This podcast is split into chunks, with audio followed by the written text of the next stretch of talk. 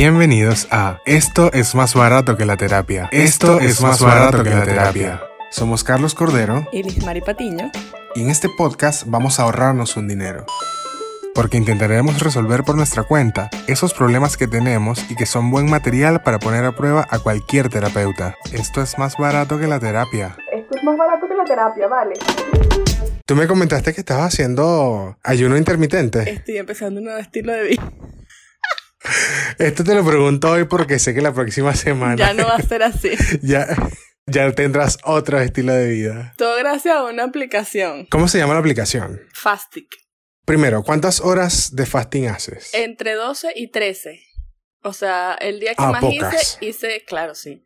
Hice más, hice, no llegué a las 14, pero hice como 13 y ya está bien. O sea, no fue que me sentí así como ¡ah! famélica de que me iba a morir. Y yo dije, coño, puedo aguantar más, pero ya tengo hambrita y me quiero tomar mi cafecito con azúcar. Porque puedes tomar café, pero no con azúcar. Porque se supone que está, el cuerpo tiene que utilizar ya el azúcar que está en el cuerpo. Entonces, si te matas una taza de café con azúcar, no haces nada. ¿Y cuál es tu meta? ¿Cuántas horas? Coño, 16. Pero es burda. Mucho. Mucho, porque tienes que comer que si de 12 a 6 de la tarde, a 8. Eh, como de 12 a. No, de 12 a 10. A 10, ¿no? De 12 a 10 son. Ah, no, de 12 a 8. Exacto. Claro. Bueno, pero algún día lo lograré. No estoy diciendo que lo voy a hacer todos los días, no creo. Pero, coño, voy por 13 horas y estoy bien. Qué bien. Qué bien. ¿Tú sabes cuál fue una de las motivaciones por las que descargué la puta aplicación? Porque, primero, obviamente, porque tengo que bajar de peso. Y porque mi hermana, en esto que estábamos hablando, me dijo, mira, y tú te vas a cambiar de, de papel con el gordo. Ya no van a ser el gordo y la negra, sino el negro y la gorda. Está maldita. tu hermano me cae muy bien. Esa desgraciada. Qué mal, qué mal. Pero, pero da lo mismo si estás gordo o no, pues es, es, es tu cuerpo y no pasa No, nada. igual estoy divina. Lo, no quiero, ¿sabes qué me va a dar tristeza de adelgazar? Perder las nalgas. Mira, yo estoy haciendo una rutina de ejercicio para los glúteos. De verdad que se nota. Yo, ¿sabes por qué lo estoy haciendo? Muestra ahí, para ver. ¿Sabes por qué? Porque yo siempre había pensado que eso era mentira. O sea, que, que los glúteos no se desarrollaban. Y dije, voy a hacer ejercicio a ver qué tal. Y lo hice solo por comprobar, porque me da lo mismo tener nalgas o no. Eh, y de verdad que funciona. Voy a intentarlo, no prometo. Pero yo creo que voy a adelgazar a la, a la antigua. Como metiéndote el dedo y vomitando. No vale. Ah, no, perdón. Feo, vale. Coño, eso pudiese ser otro, otro capítulo, trastornos alimenticios. Bueno, sí. Bueno, es que ya hablamos de, ya hablamos de comida emocional. No, pero podemos hablar de eso también. Como siempre, importante, no se les olviden. Es obligato obligatorio. Obligatorio, claro. ya no es una recomendación, ya nos estamos obligando a ir a terapia. Es absolutamente necesario ir a terapia, no hagan como nosotros. O bueno, hagan un podcast, pero también vayan a terapia. Y precisamente hoy vamos a hablar de la época más linda del año. Ya todos lo vieron en el título, pues no vamos a hacer aquí gilipollas. Gilipollas. Eh, vamos a hablar de la nostalgia en la Navidad. Sí, es la época más linda del año, según, Eso dice. según dicen. y yo creo que precisamente de ahí parte el problema eh, en que nos ponemos muy tristes en la Navidad. Digo nos ponemos porque, bueno, no quiero excluirme. Yo siento, spoiler de nuevo, que no me pongo tan triste, pero vamos a estar todos en ese saco hoy. Gracias. Y nos ponemos tristes porque nos han hecho creer desde siempre que esta época del año es la más linda, la más hermosa, toda la familia se reúne, canciones de fondo, eh, todo el mundo sonriendo, eh, comiendo comida rica. Y no siempre es así, no siempre eh, pasa eso, las realidades son distintas en cada familia, no todas se parecen a un, a una, a un comercial de Coca-Cola, donde todos están felices. Y lo otro es que la nostalgia misma eh, un, psicólogo la describe como un homenaje a haber vivido algo muy bueno. O sea, la nostalgia eh, nos hace consciente de que impregnamos con emociones los sucesos que vivimos en nuestra vida. Y esta nostalgia, ¿cuándo es mala? La nostalgia es mala cuando eh, nos impide o no nos permite vivir cosas nuevas simplemente por recordar mejores épocas o otras épocas que, que, que vivimos o cuando queremos repetir estas experiencias con otras personas. Claro. En el caso de la nostalgia de la Navidad, eh, podemos decir que es un sentimiento casi universal que nos pasa casi a todos, o por lo menos en las culturas donde se celebra eh, la Navidad, en las cristianas, católicas o como sea. Claro. Todos tendemos a recordar eh, años anteriores o experiencias anteriores y creemos que son mejores que las de ahora, que puede ser o puede no ser así. Porque si hacemos un balance objetivo de todo lo que tenemos ahora con respecto a lo que no teníamos antes, es posible que nos sorprendamos. Cuando hablamos de la Navidad y la nostalgia, surge un tema, al menos con nosotros, que quiero pasar de una vez, porque estoy harto de esto, que, es la capa de ser migrante. El otro nivel. La gente se da golpes de pecho con respecto al tema de migrar y de la nostalgia y todo esto. Sí, está bien. Yo no es que soy el Grinch de tu nostalgia navideña migrante. Yo entiendo que estamos alejados de la familia. Pero, para ser honesto, hay familias que no se hablan durante todo el año, o se hablan muy poco, o hasta se pelean, y luego en la Navidad la gente llora por querer estar junto a esa familia. Entonces es como un poco hipócrita. Sí. Creo. Sí, sí, yo creo que si eres el, si eres el Grinch de la, de la Navidad migrante. Soy un poco el Grinch. y además que la gente se atañe cualquier cosa por el hecho de ser migrante. Esto es un ataque personal. No, porque es que esto, es, mira, estoy, no es el tema, no es el día, no es el momento, pero lo voy a decir. Estoy harto. Terminen de sometizarse en la cultura a la que llegaron de una vez por todas y dejen de llorar. En Chile no pasó, aquí en Chile está haciendo el revés, en que los chilenos se están acostumbrando a sus gaitas, a su ayaca. Más allá de la nostalgia de la Navidad, que es evocada por la música, por olores, por sabores, por lugares y personas que no están o, que, o donde no estamos, eh, hay otros factores, incluso clínicamente comprobados, que podrían causar una pequeña depresión navideña. Los factores que propician este sentimiento o esta depresión navideña son la nostalgia por la ausencia de seres queridos. Esta nostalgia es la que te crea como una visión en túnel, una visión negativa que te impide eh, participar en la fiesta o incapaz de valorar las personas y las situaciones que sí están presentes en este momento. Recuerdos de acontecimientos pasados negativos. Es la época del balance y lo que hacemos normalmente es recordar lo malo. Y esos recuerdos salen a relucir haciendo que nos sintamos los más desafortunados del universo. Otra cosa es el sentimiento de soledad y la añoranza de quienes se encuentran físicamente lejos de su familia y no les es posible visitarlo en esta fecha. Yo creo que, diría que es el principal factor de, la, depresión navideña.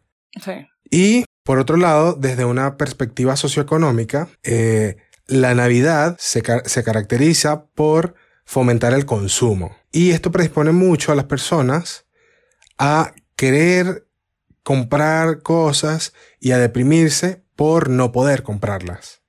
Sí, hay demasiada, hay demasiada presión. Creo que por comprar cosas, porque la Navidad sea bonita, porque hay demasiada presión alrededor de la Navidad.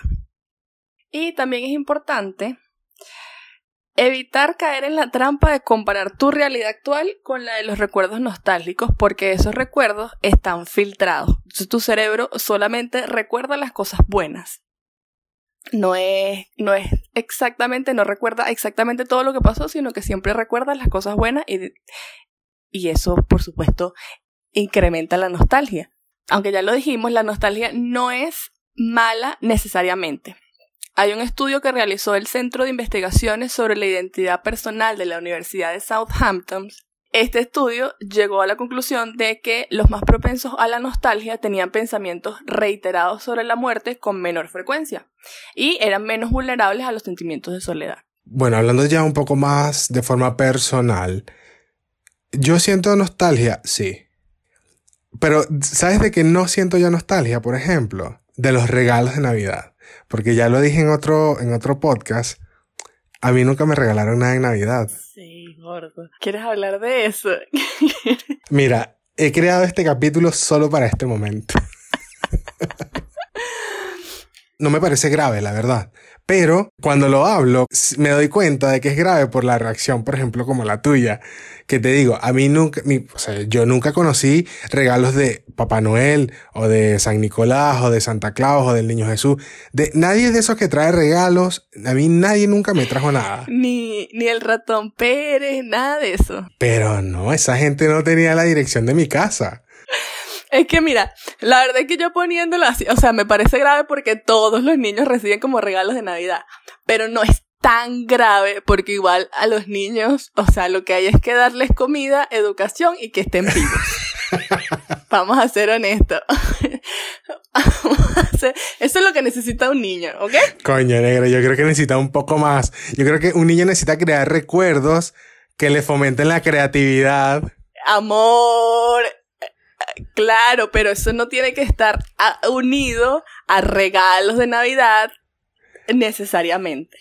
Lo que pasa es que el caso de tu papá es un caso extremo, ¿no? Pero, ¿sabes qué pasa? Que cuando tú eres niño y eres el único de tu barrio que no recibe regalo, eso llega a ser un, trauma, un problema. Eso, eso es lo malo, sí, sí.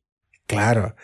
Pero a lo que digo es que igual un niño que a lo mejor no recibe un regalo de Navidad no quiere decir que no sea un niño que esté mal o que no sea un niño querido. Todo depende también de, la, de cada situación, de, cada, de la situación de cada familia, pues. No, no, yo estoy seguro que mi papá me quiere y me quería cuando era niño, pero también estoy seguro que no me iba a comprar nunca un regalo, así que no pasa nada. Ya, yo viví y no creo que tenga un trauma con eso, pero es algo que me pasó y lo estoy contando. ¿Tú eres nostálgica en la Navidad? horrible, horrible. Yo te dije ya que mi tradición de Navidad es llorar.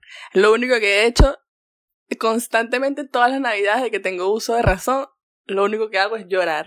Cuando yo estaba chiquita, me estaba después que me lo, lo hablamos en el otro podcast, que yo me acuerdo cuando yo estaba chiquita, claro, mis papás están separados, entonces yo vivía con mi mamá en el piso 7 y mi papá vivía en el piso 11. Vivíamos todos en un mismo bloque. Ah, no, pero que eso es muy fácil.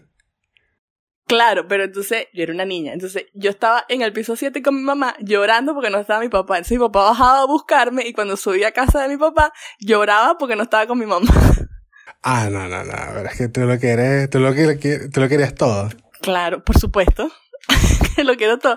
Y ahora, gracias, no está ni mi papá, ni mi mamá, ni mi abuelo, ni mi tío, ni mi mamá. Toma ahí, no jodas.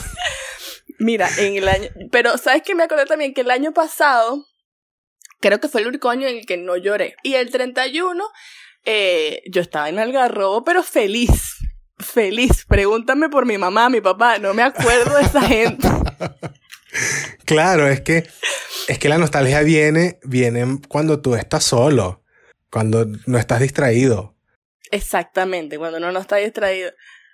Ahora, la Navidad del 2018, ya te lo conté, lo voy a volver a contar acá yo saliendo del trabajo, en camino para la casa, en el metro, llorando en el metro, pero llorando inconsolable, o sea, de manera horrible cuando ya los mocos te salen así llorando en el metro el 24 de diciembre del 2018. Era la primera Navidad que pasaba aquí. Una señora me dio una flor y un caramelo. ¿Y se, y se te pasó? Un poquito, sí. Claro, pero ya era más que porque estaba hablando con la señora, también porque me daba cuenta que estaba haciendo un espectáculo en el metro, pero un espectáculo. Bueno, pero está bien. Te toca la fibra, ver a alguien llorando justo el día de Navidad. Sí.